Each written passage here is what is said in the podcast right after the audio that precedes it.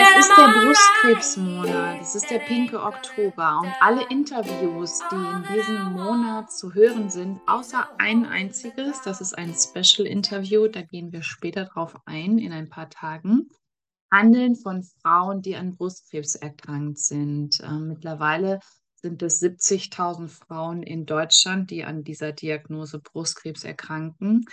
Ich bin eine davon gewesen und ähm, zähle mich zu diesen acht Frauen, denen es, die es treffen kann. Krebs kennt kein Alter und auch gerade die Diagnose Brustkrebs, genau da werden die Frauen immer jünger. Deswegen bin ich so dankbar, dass so viele Frauen den Mut hatten, jetzt ihre Geschichte im pinken Oktober zu erzählen und um dir Mut zu machen. Denn aus jeder Geschichte können wir ganz, ganz viel Mut und Hoffnung und Kraft hinausziehen. Das ist das Besondere, was meinen Podcast ausmacht. Deswegen freue ich mich sehr, dass jetzt hier ganz, ganz viele wundervolle Interviews stattfinden und wünsche dir viel Freude damit. Und ich möchte dich auch nochmal darauf aufmerksam machen, dass es ganz, ganz wichtig ist, dass du dich selber abtastest, jeden ersten des Monats. Pack es dir an den Spiegel, mach dir einen Termin in deinen Terminkalender und bitte geh regelmäßig zur Vorsorge. In diesem Sinne wünsche ich dir einen wunderschönen Monat, freue mich auf ganz, ganz viele Interviews und natürlich auch über eine positive Bewertung bei iTunes und wenn du meinen Podcast weiterempfiehlst, damit ganz, ganz viele Menschen darauf aufmerksam werden. In diesem Sinne, hab viel Spaß bei dem nächsten Interview. Alles Liebe, deine Kendra. Einen wunderschönen guten Morgen, guten Abend, guten Nachmittag, egal wo du bist. Danke für deine Zeit. Danke, dass du hier bist und danke, dass du zuhörst ähm, bei einem ganz, ganz wundervollen Interview heute wieder. Bei deinem Podcast Krebs als zweite Chance, der Mutmacher-Podcast. Mein Name ist Kendra und ich hatte die Diagnose 2018 Brustkrebs und heute bin ich hier und darf hier sein und bin unendlich dankbar und glücklich und möchte anderen Menschen die Gelegenheit geben, ihre Geschichte hier zu erzählen, ihre Krebsgeschichte. Und deswegen habe ich mir heute einen ganz, ganz tollen Gast eingeladen, der ich schon seit ein paar Wochen, Monate, glaube ich, so auf Instagram folge und so ähm, ja begeistert bin von ihrer Positivität, ähm, von ihrem, ihrem Lachen, ihrem Humor und wie sie uns in den Alltag mitnimmt mit ihrem Hund. und ähm, freue mich total, dass ich heute Besuch aus Österreich habe. Aus Salzburg kommt die liebe Christina. Und Christina hatte 2018 die Diagnose Brustkrebs. Stadium 3 mit Lymphknotenbefall. Und seit 2017 hat sie es eigentlich schon selber ertastet. Ende 2017 kam dann die Diagnose und das Ganze mit 24 Jahren. 2019 ähm, gab es in ihrer Lunge und in ihren Rippen Metastasen hinzu und 2021 wurden noch mehr Lungenmetastasen gefunden. Und jetzt 2022 ergab es, dass auch Knochenmetastasen im Beckenbereich und in der Wirbelsäule gefunden wurde. Und trotzdem ist sie hier, sie strahlt mich an, sie ist voller Lebensfreude und ich freue mich jetzt total auf dieses Gespräch. Liebe Christina, danke, dass du da bist und ähm, herzlich willkommen. Ja, danke schön. Das schmeichelt mir sehr, was du alles gesagt hast. Danke. Sehr gerne. Nur ehrliche Worte, absolut. Und ähm, ja, also Wahnsinn, wenn man deinen Werdegang hier liest, dann ähm, ja, dann schauert's ja eigentlich ein Schauer nach dem anderen, hätte ich beinahe gesagt, und ein Tiefschlag nach dem anderen. Und dennoch sitzt du hier mit ähm, einem strahlenden Lächeln und äh, so sieht auch dein Instagram aus. Und ähm, lass uns doch gerne mal in die Vergangenheit ein wenig zurückreisen, in das Jahr 2017, wo du gesagt hast, du hast es selbst damals ertastet. Wo standest du da genau? Was war gerade los bei dir? Mm, Also beruflich war ich Abteilungsleiterin von einer großen Sportfirma und war eigentlich nur am Arbeiten. Und dann habe ich aber schon gemerkt, dass irgendwie nicht alles passt, dass ich mich schwach fühle und dass ich einen Knoten in der Brust habe. Und dann bin ich zum Arzt gegangen, zum Hausarzt. Und der hat dann gesagt, ja, Brustentzündung, Sie sind noch so jung, kein Problem, schauen wir mal in zwei Wochen weiter, kommen uns dann nochmal vorbei. Sage ich, ja, cool, gar keinen Bock drauf, aber ja, ist halt so. Aber hätte ich gewusst, dass dann noch viel Schlimmeres kommt, dann hätte ich gesagt, ja, Brustentzündung gerne für zwei Wochen. Hm. Und ja, dann ist die ganze Achterbahnfahrt losgegangen. Dann habe ich relativ schnell dann eine Standsbiopsie machen lassen und ein Röntgen. Und da ist eigentlich schon bei dem Termin, habe ich schon gemerkt, dass irgendwas nicht passt. Also der war schon eher beunruhigt. Er hat versucht, dass er sich nicht ankennen lässt, aber ich habe schon gemerkt, dass irgendwie vielleicht was Gröberes im Busch sein könnte. Und dann so ungefähr zwei Wochen später habe ich dann wieder einen Termin zur Befundbesprechung gehabt beim Hausarzt. Und er sagt, ja, er hat das ganze Wochenende versucht, ähm, das irgendwie nochmal neu untersuchen zu lassen und alles Mögliche angeschaut, aber es ist eben leider Brustkrebs. Hm. Und dann habe ich gleich für den nächsten Tag Überweisung gehabt fürs Krankenhaus und dann ist eh alles Schlag auf Schlag gegangen. Also ein Termin nach dem anderen und ja, Hm. war ein wildes Gefühl eigentlich. Also da reißt da wirklich den Boden unter die Füße weg in den, in dem Moment. Also ganz schlimm, das kann man irgendwie gar nicht beschreiben. Nee, das kann man eigentlich nur so ähm, wirklich mitfühlen, wenn man es selber erlebt hat, oder? Ja, ja, Hm. definitiv. Also man Okay. sagt immer, ja, ich, ich fühle mit dir mit oder ich, ich verstehe das, aber eigentlich, wenn man es nicht erlebt hat, versteht man es nicht. Also ich, Ja. hab, ich war der gleichen Meinung und bin ein sehr mitfühlender Mensch, aber jetzt nachträglich äh, würde ich sagen, ich habe es nicht verstanden. Also Hm. ja, Ja. Wow.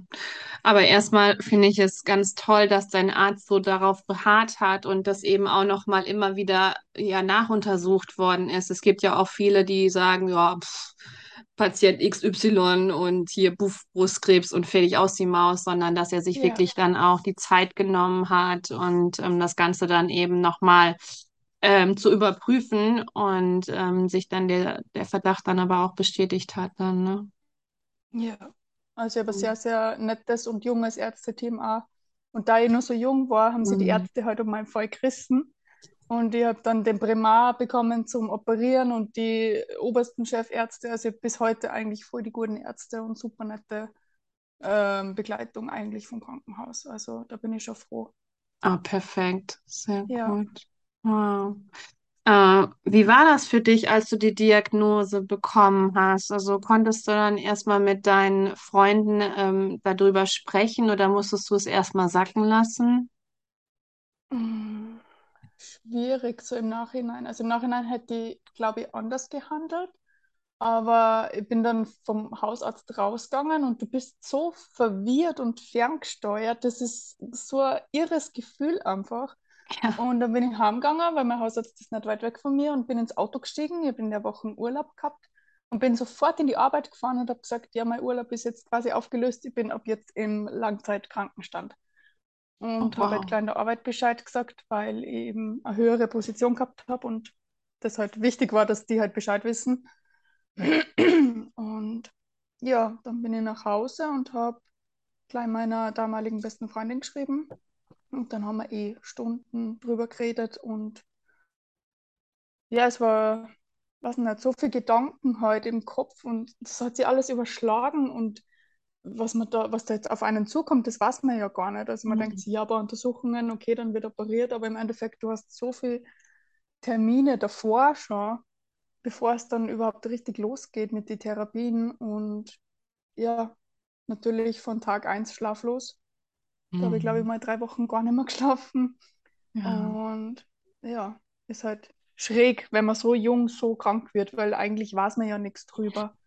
Nee. Und ja, Das ist eben halt auch so das, ähm, ja, das, das Gefährliche, sagen wir es mal so, weil äh, Krebs tut ja in dem Sinne gar nicht weh, wenn man das, äh, wenn man das bekommt und wenn das eben ähm, ausartet im Körper, dann merkst du es ja letztendlich gar nicht, weil es geht dir ja gut in den meisten Fällen dann eben. Und es ist jetzt ja nicht so wie eine Grippe, du fühlst dich schlapp und du fühlst dich, uh, sondern ähm, ja, du fühlst dich eben gut. Und das ist eben dieses Krasse daran auch, ne? Ja. Also am Mhm. Anfang merkt man ja gar nichts. Also Mhm. ich habe halt den Knoten gespürt und ich habe mir gedacht, das ist der Stress von der Arbeit, weil ich so viel gearbeitet habe.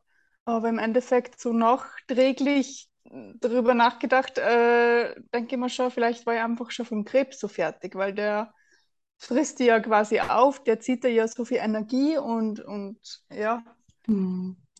ganz schräg eigentlich. Okay. Ähm, wie ging es dann weiter? Wurdest du operiert oder bekamst du am, am Anfang dann direkt Chemotherapien? Ähm, bei mir hat es circa drei Wochen gedauert von der Diagnose. Da war ich jeden Tag im Krankenhaus, habe Untersuchungen gehabt. Immer natürlich auf jeder Station die gleichen und jeden musste halt das Gleiche wieder erzählen und so. Und das war dann schon Mhm. nach ein paar Tagen sehr anstrengend. Und ich war immer sehr schamig. Kennt ihr das Wort? Ja, Also, dass man sich halt schämt. ja, genau. Und einmal Ich hätte es sonst gerade Zeit übersetzt. dass man, also man muss ja die ganze Zeit ausziehen und immer wieder das Gleiche erzählen. Ich war nie oben ohne irgendwo Ja. also das ist ganz schlimm als junger Mensch eigentlich. Hm. Und dann habe ich halt so viele Untersuchungen gehabt und eigentlich innerhalb von zwei, drei Wochen habe ich dann meine erste Operation gehabt. Ist dann ganz schnell gegangen. Mir ist äh, richtig schlecht gegangen. Da war ich eine Woche, glaube ich, circa im Krankenhaus. Hm. Und bis zur Operation äh, hat eigentlich meine ganze Familie noch gar nichts davon gewusst. Okay. Also die ersten Wochen war ich ganz alleine, beziehungsweise mit meinen Freunden, auf dieser Krebsfahrt. Oh, krass. Und Okay. die Familie hat eben noch nichts gewusst. Und dann, ja, ein paar Tage später habe ich ihnen gesagt, dass ich Krebs habe und dass ich schon operiert worden bin und dass ich im Krankenhaus liege und ob bitte wer vorbeikommt. Hm. Also war schon sehr schwierig. Also wir haben ein sehr zerrüttetes Familienverhältnis gehabt, vor allem vor ein paar Jahren noch. Hm. Mittlerweile geht's, aber war eine sehr schwere Zeit. Hm. Ja, das Genau. glaube ich dir. Hm. Ja, dann eben nach ein, zwei Wochen nach der Operation war dann wieder Kontrolle im Krankenhaus. Und dann haben sie gesagt, ja, ähm, Chemotherapie steht an und Bestrahlung steht an und Antihormontherapie. Hm. Ähm, und ich war einfach so alleine gelassen mit dem großen Krebsthema, dass mir Hm. das so viel zu viel war, dass ich gesagt habe, ich würde Chemo nicht machen. Also ich habe die Chemo abgelehnt beim ersten Mal. Mhm. Hätte ich davor nur mal operiert werden müssen, dass Eizellen entnommen werden, weil durch die Chemo äh, macht man ja viel im Körper kaputt und kann Ja. sein, dass man halt dann nicht mehr schwanger werden kann Ja. oder was weiß ich. Hm. Und dann habe ich eben das in einer Nacht- und Nebelaktion einfach abgelehnt. Ich bin da früh angerufen und habe gesagt, ich komme nicht zur Chemo und ich würde es nicht machen, weil das ist mir zu viel und ich kann jetzt schon körperlich nicht mehr und ich bin alleine eben und das geht halt nicht. Und dann Mhm. haben sie gesagt, ja, okay. Äh, dann ist ja gleich mal die Bestrahlung losgegangen. Das war fünf Wochen, Montag bis Freitag. Die war in Ordnung, also das habe ich auch relativ gut vertragen. Und zeitgleich die Antihormontherapie. Da ist man mit den Tabletten, die nimmt man eben, ich glaube, morgens habe ich die genommen. Und ähm, da ist man dann im künstlichen Wechsel, was Mhm. eigentlich auch ein Wahnsinn ist in dem Alter, weil du hast so viele Nebenwirkungen dann und ja, der ganze Körper ist halt durcheinander. Ja. Und ja, Mhm. das waren so die ersten paar Monate. Dann ist irgendwie von Jahr zu Jahr immer schlimmer geworden. Also Mhm. ganz makaber irgendwie. Aber Okay. mit jeder Diagnose ist mir psychisch trotzdem ein bisschen besser gegangen. Also weil ich dann langsam gelernt habe, damit umzugehen. Und ich meine, ich kann es ja schwer ändern. Und ich glaube, das Größte ist einfach, dass man es akzeptiert, also die Akzeptanz. Ja. Und dass man halt versucht, dass man das Beste daraus macht. Ich meine, das klingt immer wie so ein Floskel, aber ich meine, ich kann mich ins Bett legen, aber was hätte ich jetzt fünf Jahre im Bett gemacht? Hm. Ja. Da gehe ich lieber arbeiten oder versuche mich halt aufzuraffen. Es ist natürlich jeden Tag ein Kampf, aber ich versuche halt das Beste draus zu machen. Hm. Natürlich. Ja, klar. Und ähm, hast du denn dann in dem Zeitraum irgendwann noch eine Chemotherapie gemacht oder gar nicht? Ähm, ich mache jetzt seit ungefähr vier Monaten eine Chemotherapie in Tablettenform, Mhm. Weil jetzt eben der Tumor im Körper schon mehrere ähm, Bereiche angestrahlt hat quasi. Und ähm, genau, da habe ich so im März, April diesen Jahres habe ich die Immuntherapie gestartet, die Antikörpertherapie und eine Chemotherapie in in Tablettenform. Mhm. Die Antihormontherapie, die was ich vier Jahre gemacht habe, die haben wir dann auf Eis gelegt, weil jetzt eh die anderen drei Therapien eben gerade bei mir am Start sind. Ja, klar. Ähm, hattest du so das Gefühl, also es ist, es gibt ja immer oftmals diese, dieses Kopfkino, ach Mensch, hätte ich damals nicht Chemotherapie gehabt, dann wäre das vielleicht gar nicht, ähm, dass dann 2019 eben die Metastasen dann in dem ähm, Lungenfell und Rippenfell dazugekommen wären. Ähm, also ich war mir schon von Anfang an bewusst, dass der Tumor fortgeschritten ist, aber wie gesagt, als so junger Mensch und unerfahren halt in dem ganzen Krebsthema, äh, habe ich da auch nicht so viel drüber nachgedacht, weil ich halt so auf mich gestellt war. Und für mich war einfach die einzige Option, dass ich es jetzt nicht mache, weil es anders nicht gegangen ist. Ich habe arbeiten müssen, ähm, dass ich mir meine Wohnung leisten kann. Ich meine, Salzburg ist sehr teuer. Und einfach, ja, so mein Leben halt weiterleben kann, wie es bisher war. Und da hat halt die Chemo, Chemo gerade nicht reinpasst. Ich meine, das klingt blöd, aber es wäre nicht gegangen, weil ich halt keine familiäre Unterstützung gehabt habe. Und die Frage habe ich schon öfter gekriegt und so im Nachhinein denke ich mir, man sollte irgendwie nichts bereuen, weil Nein, es ist halt eine Entscheidung gefallen und zu dem Zeitpunkt war es halt das Richtige. natürlich, Und klar. hätte ich es ein paar Jahre später gekriegt, Entschuldigung, Alles dann ähm, hätte ich es wahrscheinlich gemacht, weil ich weiß, wie arg, dass ich das einfach entwickeln kann mittlerweile. Ich meine, woher sollte ein junger Mensch so viel Infos haben und, und keine Ahnung. Also es ist schwierig jetzt im Nachhinein zu sagen und jetzt mache ich ja die Chemo und natürlich, ich bin in Stadium 4, das ist Endstadium von Krebs. Aber trotzdem lasse ich mich nicht unterkriegen von dem, dass vielleicht nur noch zwei Jahre irgendwie für mich rausschauen würden. Also für mich steht fest, ich sitze als Oma auf der Veranda und genieße mein Leben. Und ich glaube, die Einstellung macht schon viel. Natürlich die Tabletten und äh, der Lebensstil und alles Mögliche auch. Aber ich glaube, Total. Einstellung äh, wirkt sehr viel im Kopf. Ja, Und wir haben es schon vor ein paar Jahren gesagt, ja, ein, zwei, drei Jahre und dann ist es quasi vorbei. Und fünf Jahre später sitze ich nur mehr da und mir geht es relativ gut, muss ich sagen. ja.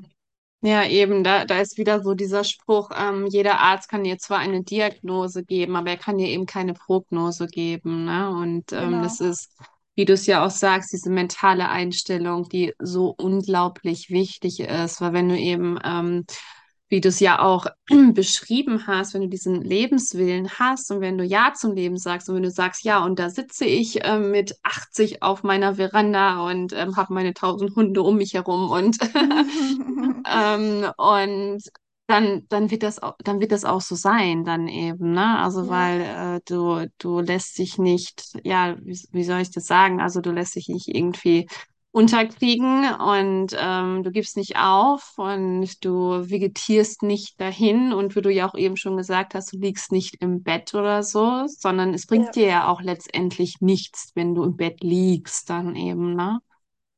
Und Ja, ähm, im Endeffekt, man, man kommt ja schwer in die Gänge durch die ganzen Nebenwirkungen, aber ich versuche trotzdem, jeden Tag aufzuraffen. Zumindest für eine Gassi-Runde oder mh. einkaufen oder das Leben muss ja weitergehen. Ich, ich weiß nicht, Schöner also Satz, das Leben muss ja weitergehen. Ja. ja.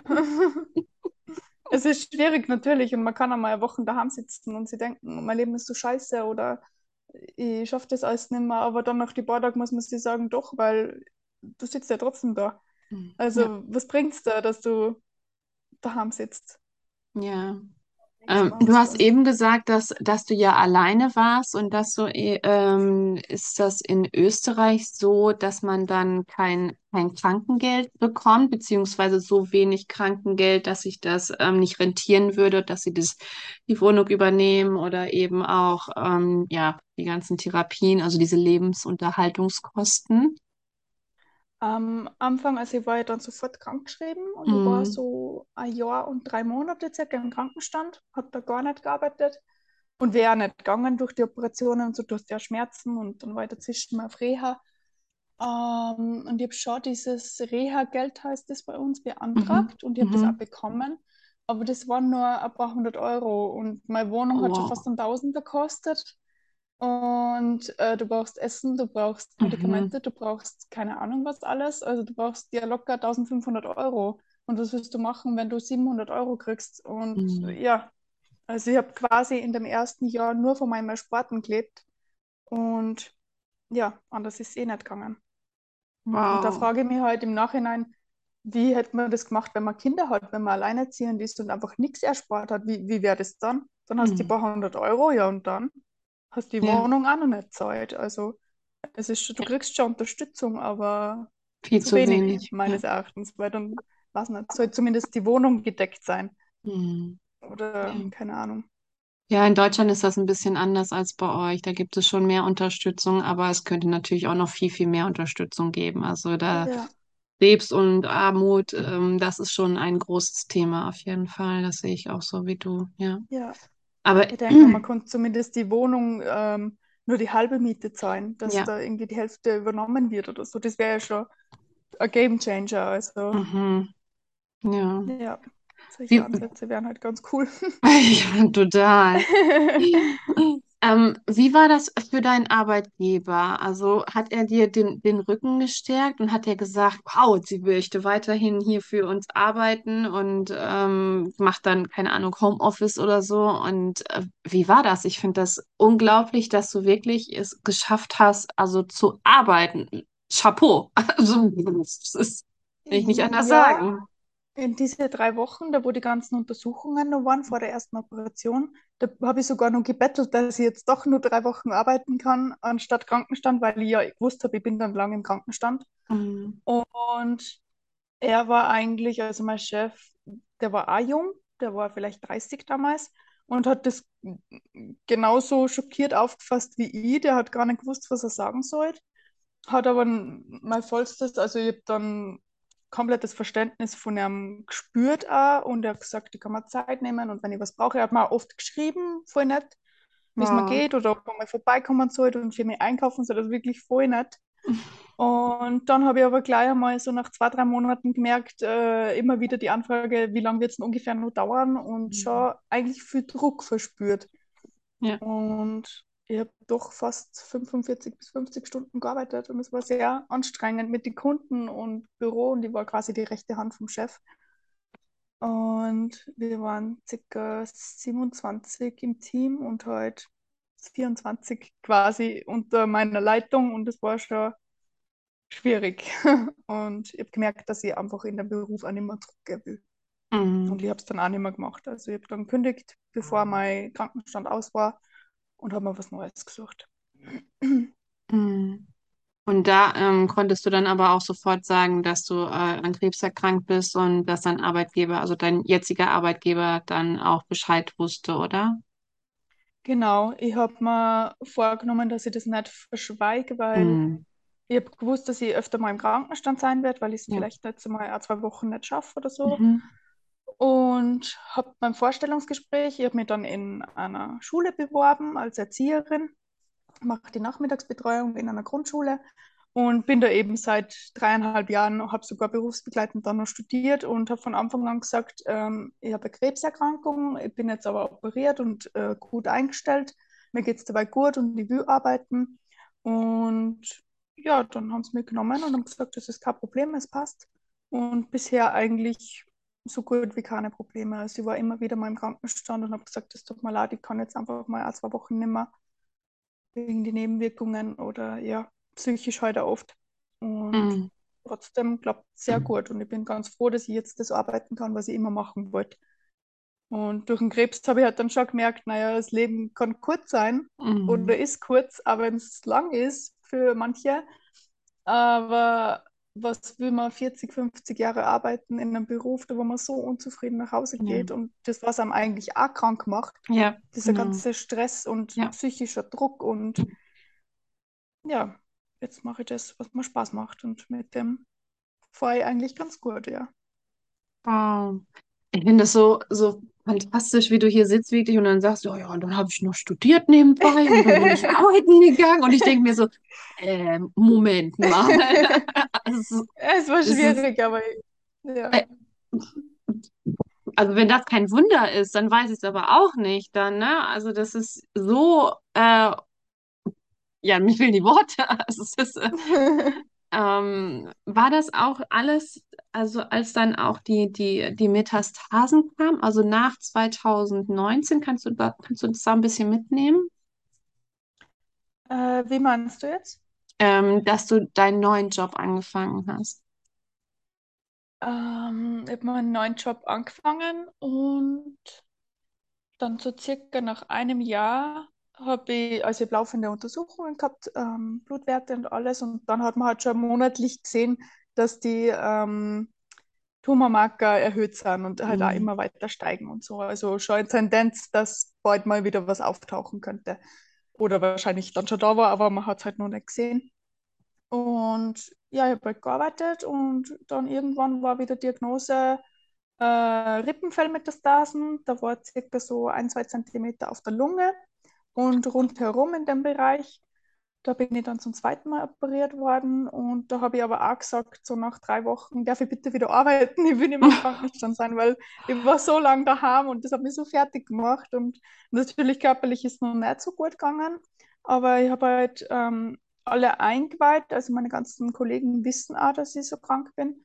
Und die haben auch voll das Verständnis und springen für mich ein oder sagen, ja, dann geh nach Hause oder keine Ahnung. Und ja, die Kinder haben halt eingeweiht, dass ich operiert worden bin. Die haben es noch nicht gewusst damals. Hm. Und dass sie halt sie nicht an mich dranhängen dürfen oder vorsichtig halt sein Ja. müssen. Und dann ist es eigentlich eh ganz gut gegangen und ich habe mich dann relativ schnell wieder erholt. Dann war ich nochmal auf Reha. Und ja, dann habe ich so eineinhalb Jahre circa Ruhe gehabt und habe mir gedacht, ja cool, läuft. Und ich habe mich auch gut gefühlt und auf einmal wieder wie nix, so ein Schlag ins Gesicht und wieder Metastasen. Hm. Und es hat mich schon fertig gemacht, aber je mehr Diagnosen das kommen sind, desto besser habe ich es irgendwie verarbeiten können oder annehmen können. Hm. Und es verändert dich ja auch komplett, wenn du so krank bist. Dein ganzes Denken und also mit Triggern auch ganz viele Sachen, wo ich mir denke, wie kann man sich so über so unsinnige Sachen aufregen? Das, das regt mich einfach so auf. Und ja, wie kann Mhm. man sein Leben einfach so verschwenden Ja. und sich so beschweren und äh, Leute ausrichten, was die für T-Shirt anhaben. Es ist doch scheißegal, was die für T-Shirt anhaben. Es ist mir so blunzen und du änderst halt deine Einstellung Ja. komplett. Und die Arbeit tut mir schon sehr gut. Also das hat mir auch irgendwie den Arsch gerettet, muss ich sagen. Ich gehe Hm. ganz gerne in die Arbeit und die ganzen Kinder und ja. So schön. Ähm, liebe Christina, du hattest eben gesagt, dann war ja erstmal Ruhe relativ läng oder ein bisschen längere Zeit und dann hast du 2021 wieder noch mehr Lungenmetastasen bekommen. Ähm, magst du uns da mal mit reinnehmen, wie das für dich, für dich war? Also ich, ich, wie hast du die Kraft gen- bekommen, weiterzumachen, jeden Tag weiterzumachen? Ähm, es ist eine gute Frage. Also ich habe mir schon, ich hab dann gelernt, Pausen zu machen und Auszeit zu nehmen. Äh, war dann öfter mal wieder für ein, zwei Wochen im Krankenstand. Ich meine, hört man nicht gern, sieht man nicht gern als Arbeitgeber, aber im Endeffekt, was ist wichtiger? Mhm. Und habe mir halt dann wirklich auch oft die Pause genommen in einem gewissen Zeitraum. Äh, und war dann auch ähm, manchmal zwei Wochen im Krankenstand, weil es einfach nicht anders gegangen ist. Und eher dann körperlich am Anfang, aber dann habe ich gemerkt, dass psychisch eigentlich voll die Probleme da sind, mit dem Thema umzugehen. Und ich habe so viele Nebenwirkungen gehabt einfach, dass ich von einem Tag zum anderen wieder zehn neue Neben Nebenwirkungen gehabt habe. Und das hat mich so fertig gemacht und halt auch die Schlaflosigkeit. Dann habe ich die ähm, Psychotherapie wieder aufgenommen und die tut mir eigentlich auch sehr gut. Also da bin ich jetzt so seit anderthalb Jahren circa wieder dabei. Mal mehr, mal weniger, je nachdem, wie es mal geht. Im Winter meistens mehr, weil da der, die dunkle, depressive Zeit wieder ist. Ähm, aber mit dem fühle ich mich ganz gut begleitet. Und wir haben dann auch meine ganzen Antidepressiva angepasst und seitdem geht es mir auch viel besser. Ich habe dann ein paar Panikattacken gehabt und Angstzustände. Ich habe dann jeden Tag so Angst vom Sterben gehabt. Das war, das Sterbethema war so präsent für mich, dass ich an nichts anderes mehr denken habe können. Mhm. Und dann haben wir das umgestellt mit Jahresanfang von dem Jahr und seitdem geht es mir eigentlich viel besser. Ich habe dann Mhm. wieder mehr arbeiten können. Ich habe ja voll, fast Vollzeit gearbeitet. Und es war dann oft halt die Nebenwirkungen vom Körperlichen. Die haben mich schon sehr fertig gemacht, weil da sind so viel von den Therapien dann dazugekommen. Und ja, mit dem muss man dann irgendwie halt umgehen. Mhm. Ja, und wenn wir jetzt noch schon dabei sind, dann hauen wir doch das nächste direkt hinterher. Dann ist dieses Jahr dann eben noch mehr Knochenmetastasen hinzugekommen im Becken und in der Wirbelsäule. Genau. Wa- Was macht das mit dir, wenn du wirklich dann von dem Arzt oder auch von mehreren Ärzten dann, dann hörst, okay, sie sind jetzt unheilbar krank, ähm, und wir wissen letztendlich nicht, wie lange sie noch hier sind und ähm, magst du uns mal mitnehmen? Dass ich unheilbar krank bin, das weiß ich ja schon länger. Und das Ja, ist aber ja meine, noch mehr Knochenmetastasen ist ja dann, ja, ne? es macht schon viel mit dir, aber irgendwie auch nicht, weil du wirst so sprachlos auf der einen Seite und auf der anderen ist halt einfach wie, wenn hundert Stimmen gleichzeitig auf die einreden würden. Und du weißt oft gar nicht, über was du reden sollst und dann überschlagen sie die Themen und es ist schwierig. Ich, ich rede schon viel drüber, also reden hilft viel mit Mhm. Freunden oder mittlerweile Familie. Und dann schlagt halt eher wieder das Körperliche und von den Therapien das zu. Mir ist dann sehr schlecht gegangen. Ich habe durch die Metastasen einen Rippenbruch dann gehabt. Oh. Habe richtig starke Schmerzen gehabt, sodass ich dann oft nicht einmal mehr in meine Wohnung raufgehen habe können alleine. Oder nach zwei Meter, wenn ich mit dem Hund rausgegangen bin, habe ich mir am Boden hingesetzt, weil ich Mhm. einfach nicht mehr können habe. Dann ist der Husten dazugekommen, äh, Schlafstörungen, Depression natürlich äh, die ganzen trockenen Schleimhäute. Dann habe ich so Hand-Fuß-Syndrom gekriegt. Das ist ja auch sehr angenehm, muss ich sagen, weil das brennt einfach wie Sau und schmerzt durchgehend, egal ob du es einschmierst oder nicht. Und ständig auch diese Unruhe und Hitzewallungen. Du hast ja so viele Nebenwirkungen einfach, die was du neben deine ganzen Gedanken nur irgendwie wuppen musst. Und einen Tag überwiegen halt die Nebenwirkungen und einen Tag dann wieder das vom Kopf. Und das Wichtigste ist halt da auch wieder das alles anzunehmen. Ich habe da gar nicht so diesen einen heißen Tipp dafür, sondern ich glaube, man ist da irgendwie, entweder man ist der Typ dafür oder man liefert sie quasi selbst aus und sagt, ich gebe auf, da ist die weiße Fahne, es passt schon. Und das interessiert mich halt nicht. Also ich habe da keinen Bock drauf.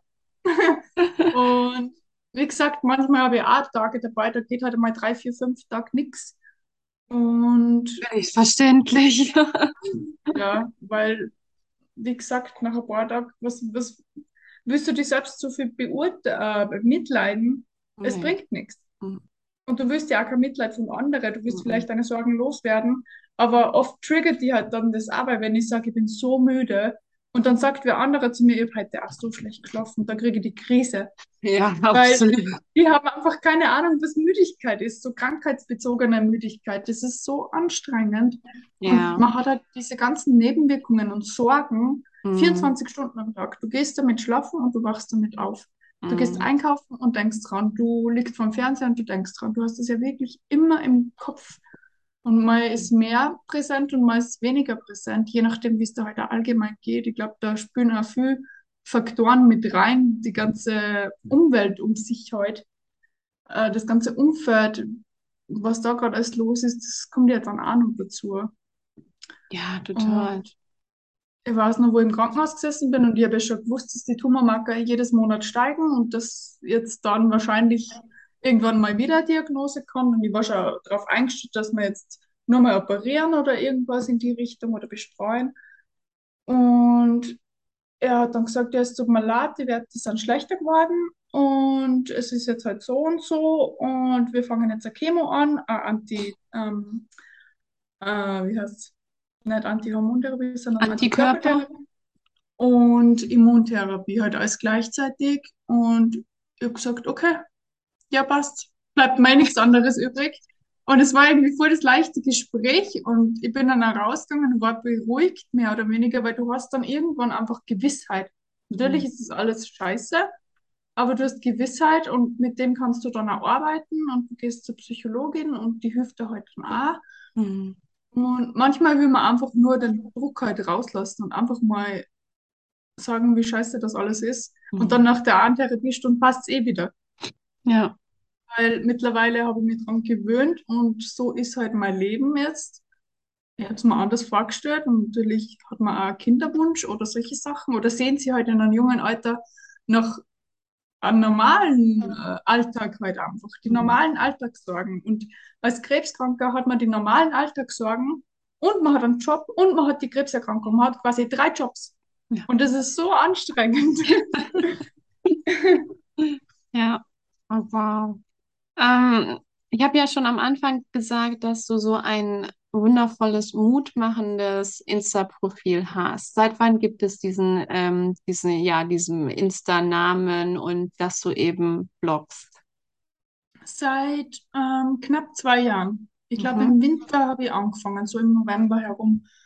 Und am Anfang natürlich fast keine Follower und man postet trotzdem und ist im Austausch mit ein paar, was man halt dann irgendwie findet. Mhm. Und dann irgendwann wird das Ganze größer und dann findet man ganz besondere Menschen und hat viel Austausch. Also diese ganze Instagram-Seite gibt mir halt viel, weil ich tausche mich viel aus mit Gleichgesinnten oder Mhm. halt auch Krebskranken oder anderen Erkrankungen.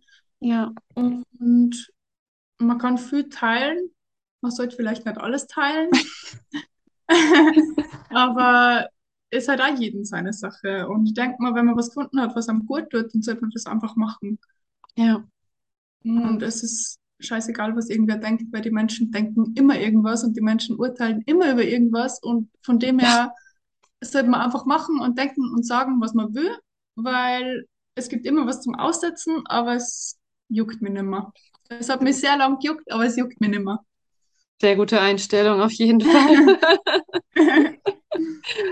Aber ich finde es bemerkenswert. Ich habe da so ein bisschen auch in deine Stories geguckt. Also du, du nimmst ja auch die Leute mit in deinen Alltag und du lässt sie dann irgendwelche Fragen stellen und du gehst ja so schön dann eben auch auf jeden Einzelnen ein. Also wo, woher kommt diese, diese Energie, diese, diese Leichtigkeit, diese Lebendigkeit?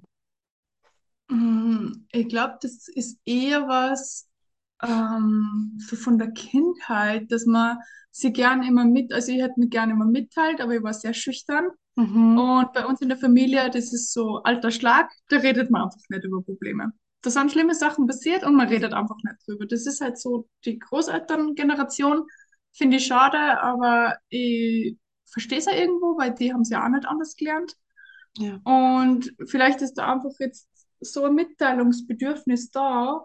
Und mit dieser Community habe ich halt einfach das äh, teilweise genossen, dass ich mich halt so austauschen kann oder halt auch mal mein Leid oder mal öfter mein Leid klagen kann.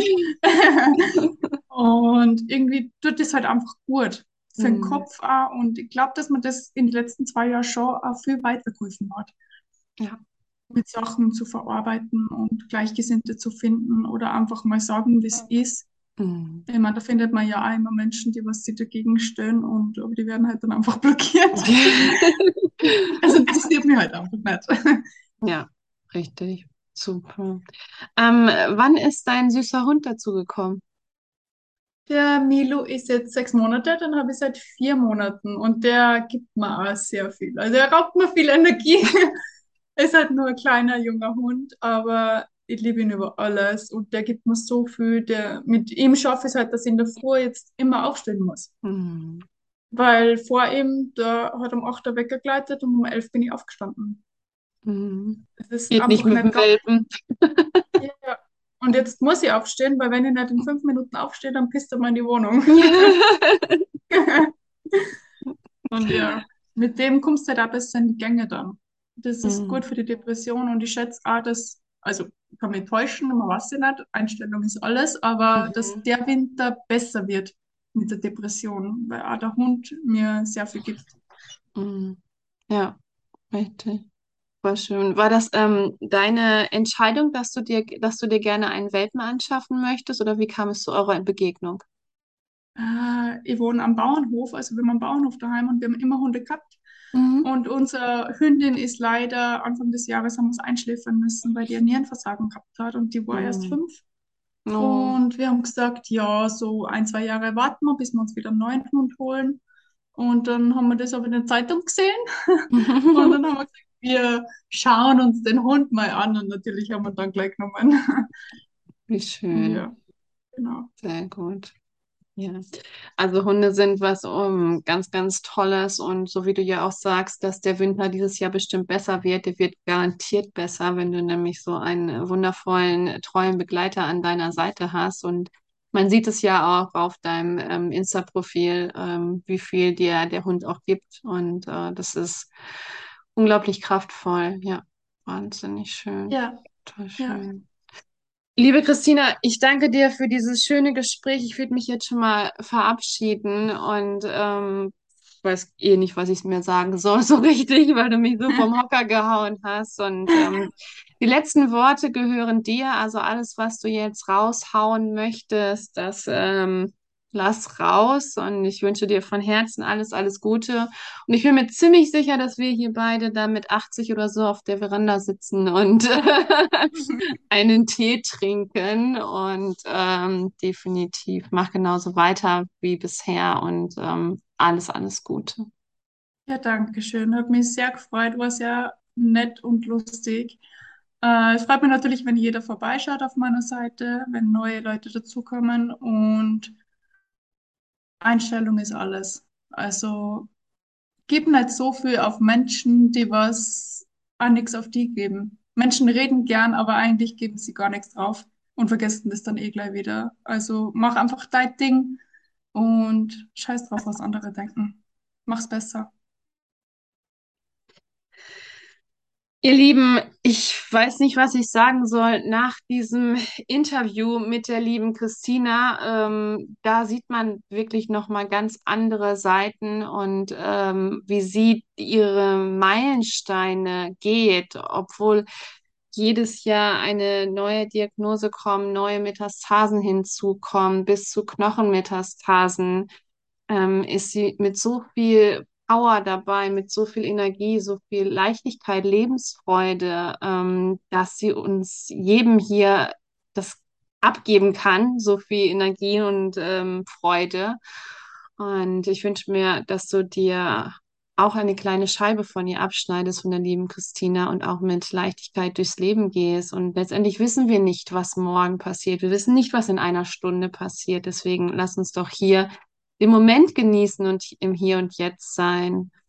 Ähm, ich freue mich sehr, wenn du bei ihr vorbeischaust, bei Christina auf ihrem Instagram-Account und einfach mal einen Fragensticker mit reinballerst in ihre Story. Und ähm, wünsche dir jetzt noch einen wunderschönen Tag. Ich verlinke natürlich ihren Instagram-Profil hier bei mir in den Show Notes. Und wenn auch du ein Gespräch gerne mit mir führen möchtest und du an Krebs erkrankt bist oder warst, dann freue ich mich, wenn wir das nächste Mal hier sitzen. Alles, alles Liebe, hab eine wunderschöne Woche, bleib gesund und bleib genau du, deine Kendra.